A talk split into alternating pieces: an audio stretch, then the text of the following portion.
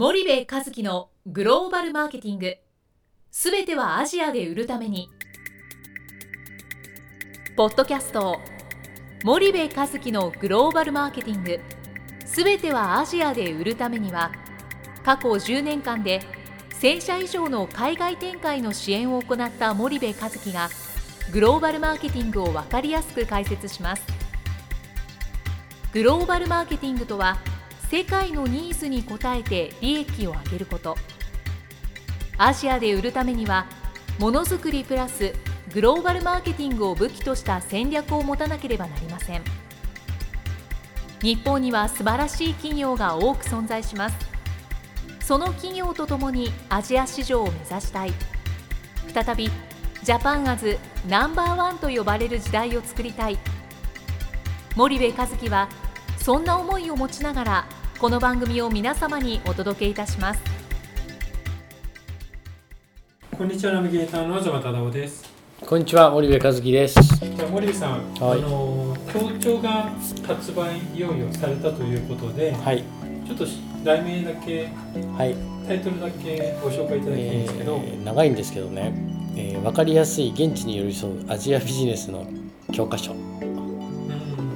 これは黒田先生とはいいう方とはい。協調であとええ JICA の方、そうです。黒田先生が編著者になるのかな。はい。はいで、まあ、前回前前回で結構前にはい。こういうものが発売されますよっていうようなはい。アナウンスはさせてもらったんですけど、はい。今回新たにまあ発売になったこと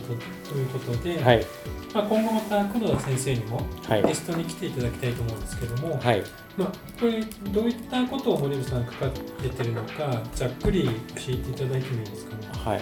えっとこの本自体はえっとまあ 4, 4名5名のあの著書著者で、えー書いてるんですけどもね。はい。あの基本的にはその市場の特徴から BOP ビジネスの可能性までということでアジア新興国を中心に、えーまあ、どうやって市場を取っていけばいいのかということが題材になってるんですけどもね。あの例えばもう、まあ、第1章なんかはしアジア市場の特徴を見極めるということで JICA の方がねだいぶ最新のデータを整理して、はい。えーいろんなことを書いていたりするんですよ。はい。で第2章は異文化環境で人をどうやってマネジメントすればいいかっていうことをこれは、えー、と東京富士大学のですね先生があの書かれていてで第3章にアジアに進出する企業の経営戦略ということで、えー私が担当したパートがああってで第4章でまた BOP の話をお JICA のお皆さんがあーされてるということで、まあ、第1章から第4章まで多岐にわたって書かれているというそんな本になります。まあ、ちょっと高いんですよね。あだいぶ高いですね2500円。で、まあ、ちょっと、まあ、もう一回タイトルと分かりやすい現地に寄り添うアジアビジネスの教科書市場の特徴から BOP ビジネスの可能性までとはい。いうことで、まあ、あのカンブリア宮殿にも出た開放産業会長の近藤さん推薦とい。う形になっていて、はい。で第1章からちょっと簡単に読み上げると第1章がアジア市場の特徴を見極めると。で第2章が異文化環境で人をマネージメントすると。で第3章がアジアに進出する企業の経営戦略うんうん。ということであと第4章が BOP ビジネスでアジア市場を開拓するという形になってますと。はい。でこの中で、まあ、森部さんがあの第3章の、まあ、1パーツを、はい。あの担当されているという形なんですけども、はい。まあ、経営戦略の方向性を定めるというところから経営戦略の策定の基本とツボというところから書かれていると思うんですけれども、はい。簡単にちょっと内容を本を読む方もいらっしゃると思うんですけどこの辺の内容を教えていただきたいんですけども、うん。うんえっ、とねこの辺はえーとまあ、その参入する国をマーケット分析するみたいな話をを書いてるんですよね。はい。で結局その、えー、経営戦略の方向性なんですけどそのアジアって言ったって非常に広いわけじゃないですか。そうするとそのアジアの中でもどの国なの？どの都市なの？みたいなところのプライオリティをつけていかないといけないわけで、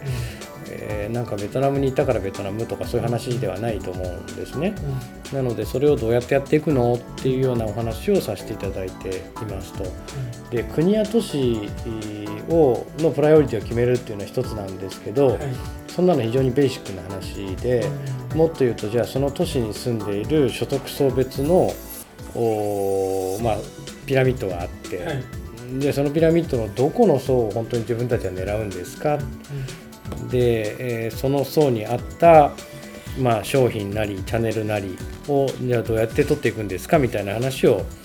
大枠でバーッとしてるっていうのがこの章の話ですかね。でまあ、この中で単語で TOP と、うん、まあ、MOP と BOP って出てくるんですけど、はい。そこをまずご説明いただいてもいいですかね。えっとね、TOP っていうのは top of pyramid の略で、はい、MOP っていうのは、まあ、 middle of pyramid、うん、で BOP っていうのは、まあ、 base of pyramid とか bottom of pyramid の略なんですけど、はい、まあそのいわゆる所得層がトップの人たち、ミドルの人たち、ボトムの人たちということで、当然その購買力が全然違うので、えよくよく3つの層にまあ分けていくわけなんですけどね、はい、そんなあ略称ですね。で結局その日本の企業が向こうでビジネスをする時にその輸出のビジネスに慣れてるもんですから、はい、当然日本で作ったもの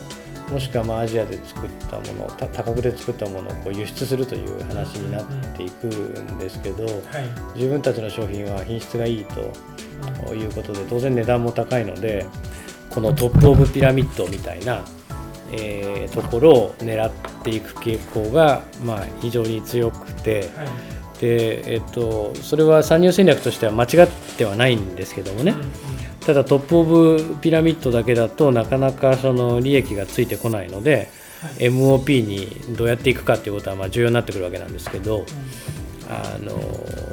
そこの、えーそうですね話をしてる感じですかね。なるほどでその次に、まあ、先行する企業の商品を調査するという形で書かれてるんですけど、うん、この中で、まあ、フォロワーの戦略を取れば良いのですということを太字で書かれてるんですが、この辺はどういったことを、うんと、結局今アジアで、えー、っとこれから参入をする企業さんっていかなる業種であっても絶対にあのいわゆるコンペティターが先に出てるんですよね。もう多分9割5分出てる。でもし直接的な競合じゃなかったとしてもその御社の商品に代わる何かがすでにそこに存在するので、その人たちが過去10年なり15年その国でどういう戦略で失敗してきたのかどういう戦略で成功してきたのかということを見ることで自社のその参入戦略を立てやすくするんですよね。ですから彼らが経験してきた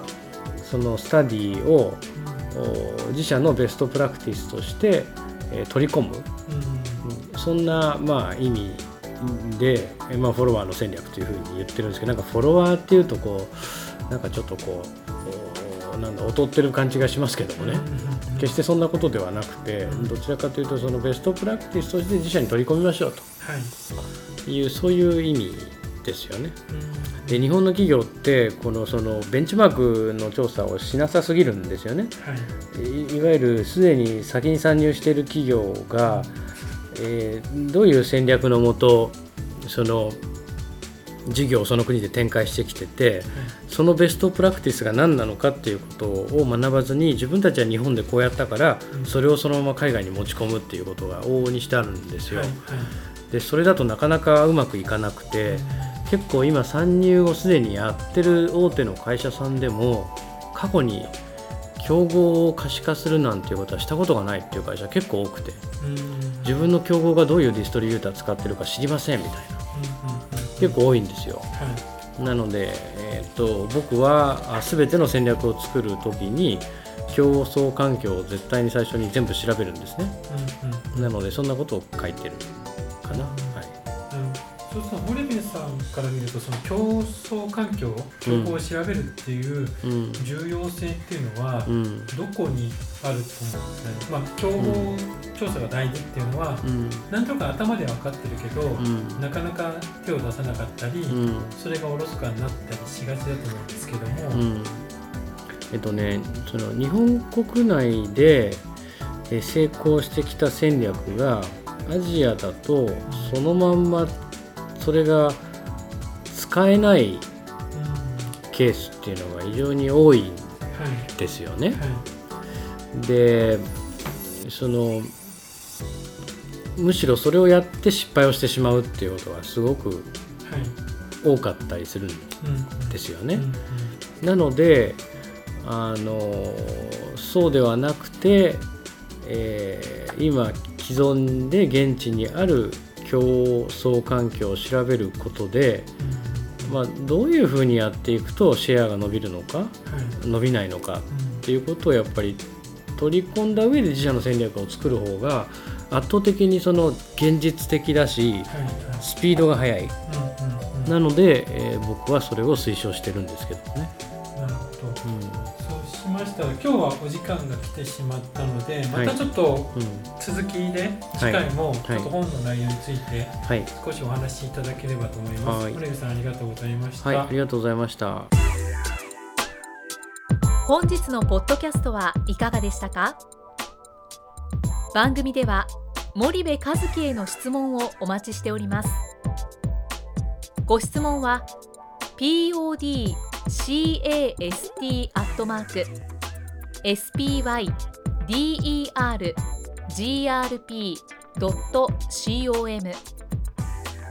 ポッドキャストアットマーク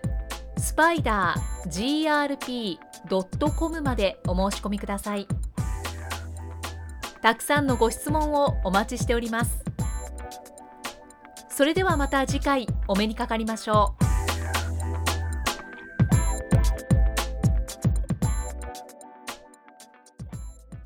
森部和樹のグローバルマーケティング